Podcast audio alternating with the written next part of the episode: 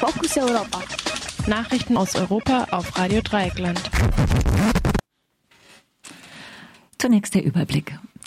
Trump bei Wahl stark, aber endgültige Entscheidung steht noch aus. Wählerinnenprofile bei den US-Wahlen trotz Corona wenig verändert. Deutschland über 150 Menschen in 24 Stunden mit Covid-19 gestorben. Polen Massenprotest gegen Anti-Abtreibungsurteil zeigen Wirkung.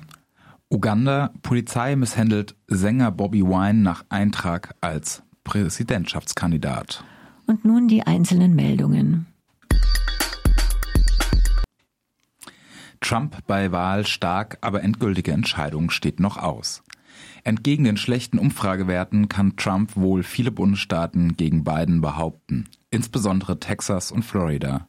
In Florida hatte die Warnung vor einem angeblichen Linksruck durch eine Wahl Bidens wohl die WählerInnen mit kubanischer und venezolanischer Herkunft besonders verfangen, die bei der letzten Wahl noch Hillary Clinton ihre Stimme gaben. Insgesamt führten beide aber die WählerInnen lateinamerikanischer Herkunft. Obwohl Trump deutlich punktete, war das Rennen am Morgen noch nicht entschieden. Die Demokratinnen könnten aufgrund der längeren Auszählung in den Metropolen und der vielen noch nicht ausgezählten Briefwählerinnen noch immer gewinnen. Aber dies ist nur noch in einem Teil der wichtigsten Bundesstaaten möglich. Wählerinnenprofile bei den US-Wahlen trotz Corona wenig verändert. Die Corona-Epidemie hat offenbar wenig dazu beigetragen, die Gruppenpräferenzen der Wählerinnen in den USA zu ändern. Nach, Wahl, nach Nachwahlbefragungen steht eine deutliche Mehrheit bei den weißen Wählern und nur etwa, etwas weniger bei den weißen Wählerinnen weiter hinter Amtsinhaber Donald Trump. Afroamerikanische Wählerinnen, Latinos und Wählerinnen mit asiatischer Herkunft wählen dagegen ganz überwiegend demokratisch. In allen Gruppen neigen außerdem Frauen stärker dazu, die Demokratische Partei zu wählen. Weniger ausgeprägt ist der Unterschied bei weißen Frauen und Männern. In dieser Gruppe stimmen 58 Prozent der Männer für Trump, aber auch insgesamt 55 Prozent der Frauen. Eindeutig mit rund zwei Dritteln der Stimmen führt die Opposition bei der jüngsten Wählerinnengruppe der 18 bis 24-Jährigen.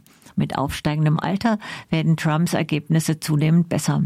Er führt aber erst ab 50 Jahren und kommt in keiner Altersgruppe über 51 Prozent. Anscheinend verträgt sich Bildung schlecht mit einer Wahl von Donald Trump. Er führt eher bei Menschen mit niedrigerem Bildungsabschluss aber auch ohne College-Abschluss sehen noch 48 Prozent der US-BürgerInnen in Donald Trump den schlechteren Kandidaten.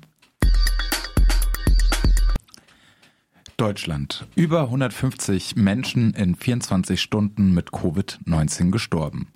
Nach Angaben des Robert Koch Institutes wurden gestern 151 Todesfälle in Zusammenhang mit Covid-19 in Deutschland gemeldet. Im Sommer war die Zahl der täglichen Todesfälle meist einstellig gewesen.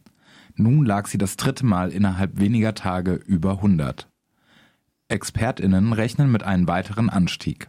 Gleichzeitig meldete das Robert Koch Institut über 17.000 Neuinfektionen. Die Zahl der täglich gemeldeten Infektionen nimmt weiter zu. Der Trend hat sich aber in den letzten Tagen etwas verlangsamt. Polen. Massenproteste gegen Anti-Abtreibungsurteil zeigen Wirkung. Entgegen einer Ankündigung wurde die neue Einschränkung des Abtreibungsrechts gestern nicht im offiziellen Gesetzesplatz veröffentlicht. Das heißt, zumindest vorerst ist, kein, ist sie kein gültiges Recht. Am 22. Oktober hatte das polnische Verfassungsgericht geurteilt, dass eine Missbildung des Kindes kein Grund für einen Schwangerschaftsabbruch sein kann. Damit war die Hintertüre für eine legale Abtreibung in Polen geschlossen. Die verbleibenden Gründe zu einem Schwangerschaftsabbruch waren nur noch Vergewaltigung, Lebensgefahr für die Mutter und Inzest. Aus diesen Gründen wurden in Polen im vergangenen Jahr lediglich 36 Schwangerschaftsabbrüche vorgenommen. Das Urteil ging auf die Initiative von Abgeordneten der nationalistischen Regierungspartei PES. Das Verfassungsgericht wurde nach einem jahrelangen Streit ebenfalls mit von der PES handverlesenen Richterinnen besetzt. Daher richteten sich Proteste wegen des Urteils im ganzen Land insbesondere gegen die PIS. Außerdem war die katholische Kirche ein Ziel der Demonstrantinnen. Auch Gottesdienste wurden gestört. Zunächst gab sich äh, die Regierung martialisch und verglich die Demonstrationen mit einem Krieg gegen Polen. Angesichts der unerwarteten Größe der Proteste erklärte nun der Regierungssprecher Piotr Müller, das Land brauche nach dem Urteil zunächst eine Phase der Ruhe und Diskussion. Es solle Gespräche unter Experten und Expertinnen geben. Staatspräsident Andrei Duda hatte einen Kompromiss vorgeschlagen. Demnach solle das Parlament ein Gesetz verabschieden, das Schwangerschaftsabbrüche wegen Problemen des Fötus weiter erlaube, aber nur, wenn diese tödlich sein könnten. Ursprünglich wollte die PIS in einer Parlamentssitzung am heutigen Mittwoch einen Zusatz in der Verfassung beschließen, der die Abtreibung neu regelt. Die Sitzung wurde aber verschoben. Während die Opposition behauptet, es fehle der PIS an den nötigen Stimmen, begründete diese die Verschiebung mit der Corona-Krise. Uganda. Polizei misshandelt Sänger Bob Wine, Bobby Wine nach Eintrag als Präsidentschaftskandidat. Schwer bewaffnete Polizisten stoppten am Dienstag den Wagen des bekannten Reggae-Sängers Bobby Wine in Kampala. Sie zerschlugen die Scheiben seines Autos mit einer Eisenstange, sprühten ihm Pfefferspray in die Augen und zerrten ihn in einen Polizeibus. Später wurde er freigelassen.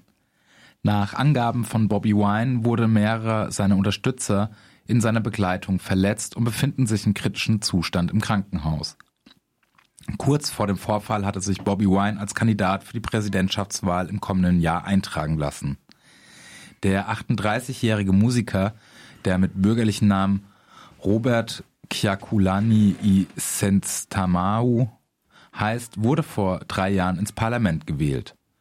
Ein Sprecher der Polizei beschuldigte Bobby Wine, eine illegale Demonstration geplant zu haben. Die Polizei sei eingeschritten, um den Verkehrsfluss und die öffentliche Ordnung zu schützen. Ein genaues Datum für die Präsidentschaftswahl hat die Wahlkommission noch nicht festgelegt. Außerdem hat Uganda bereits einen Präsidenten. Er heißt seit 1986 Yoweri Kaguta Museveni. Museveni erklärte bezüglich der Wahl, ich bin bereits Präsident und möchte wiederkommen.